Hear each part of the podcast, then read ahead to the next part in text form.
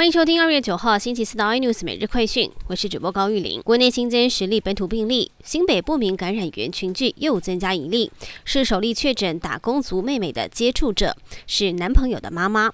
整体的群聚已经有五个案例。而另外，高雄四例感染源不明的群聚，陈时中表示，这四人是一家人过年聚餐。第一案是十岁的男童，因为有症状到诊所快筛阳性确诊。二月四号晚上有亲戚聚餐，目前是两位表哥跟一位表哥的女朋友确诊是阳性。美国司法部破获史上规模最大的加密货币窃盗案，追回在二零一六年失窃的九万四千多枚比特币。这些比特币目前价值三十六亿美元，查获金额创下纪录。根据相关文件，部分失窃的比特币被送往一个里赫登斯泰控制的电子钱包。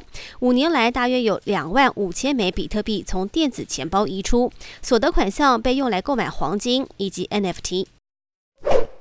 北京冬奥开幕之后，吉祥物熊猫冰墩墩在中国引起轰动，民众在寒冬中入夜排队购买毛绒玩具，代买的价格甚至炒到高于零售价的十七倍。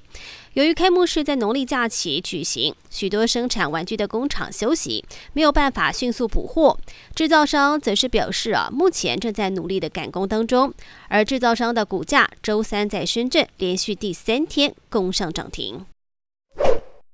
英国剑桥大学一项研究显示，把丝袜套在口罩外头可以大幅的增加密合度。受试者依各种方法进行了七分钟的实测，包括了交谈、转头、深呼吸等等。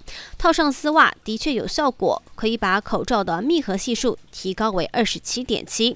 用于外科口罩可以提高七点二，比整体一般口罩的戴法可以减少病毒为例的吸入量多达七倍之多。更多新闻内容，请锁定。有线电视四十八八十八，MOD 五零四，三立财经台 A News 或上 YouTube 搜寻三立 A News。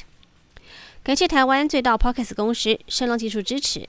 你也可以在 Google、Apple、Spotify、KKBox 收听最新 i News 每日快讯。